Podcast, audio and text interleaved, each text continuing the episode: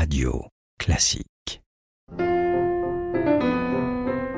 Bonjour à tous, c'est Sixtine de Gournay. Nous allons tenter d'élucider ensemble le mystère des variations Goldberg. Bienvenue dans Backstage, le podcast qui vous révèle les secrets des grandes œuvres.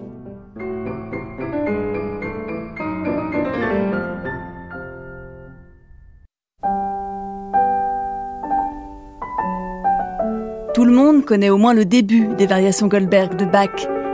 Immortalisées par Glenn Gould, elles ont souvent été utilisées au cinéma, comme dans Le silence des agneaux avec Anthony Hopkins ou Le patient anglais avec Juliette Binoche.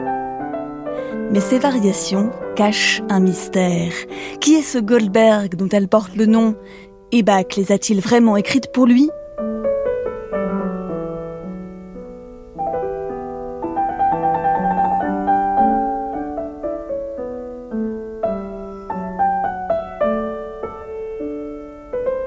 Au début du 19e siècle, un musicologue prétend que ces variations ont été écrites pour un aristocrate insomniaque.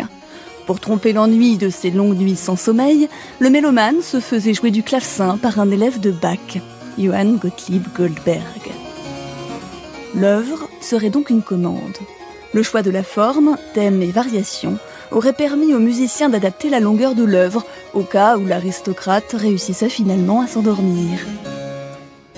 Toujours d'après ce récit, le commanditaire ravi aurait payé Bach d'un gobelet en or rempli d'une centaine de louis, l'équivalent de 4000 euros aujourd'hui. Mais lorsqu'on vérifie les dates, on voit alors émerger une toute autre vérité. Goldberg a bien été l'élève de Jean-Sébastien Bach vers 1737. Il a alors 10 ans. Il prend ensuite des cours avec l'un des fils du compositeur, Wilhelm Friedmann. Mais il n'entre au service du comte von Kaiserling qu'à 18 ans, en 1745. Or, à ce moment-là, les variations sont déjà publiées depuis 4 ans.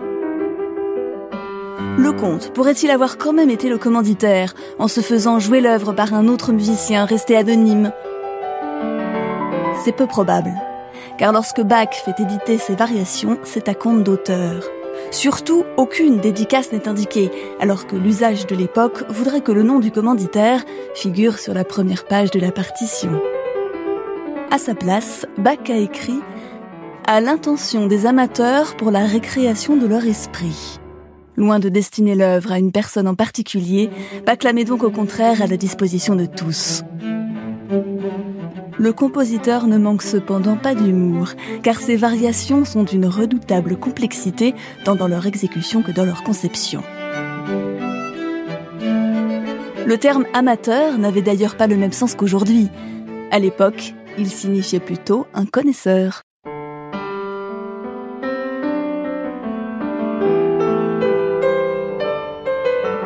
Goldberg reste six ans au service du comte von Kaiserling. Il peut donc très bien avoir joué les variations à son employeur en s'étant procuré la partition éditée. Mais pourquoi son nom est-il resté attaché à l'œuvre? Est-ce Forkel, le musicologue dont nous parlions tout à l'heure, qu'il y a collé pour donner plus de poids à une légende forgée de toutes pièces? Nous sommes alors en 1802 et l'œuvre de Bach est tombée dans l'oubli.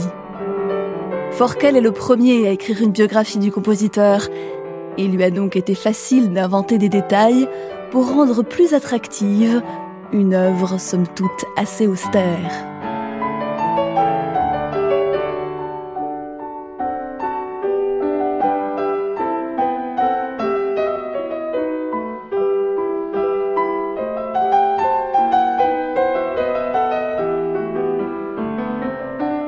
Voilà donc éclairci le mystère des variations Goldberg. Depuis, les compositeurs ont été fascinés par leur complexité, notamment Beethoven, qui écrira lui aussi des variations pour clavier, les Diabelli.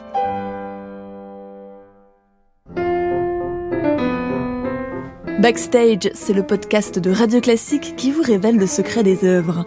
Dans le prochain épisode, Jean-Michel Duez vous parlera de Tosca de Puccini et vous racontera comment cet opéra a failli échapper à son compositeur. Radio classique.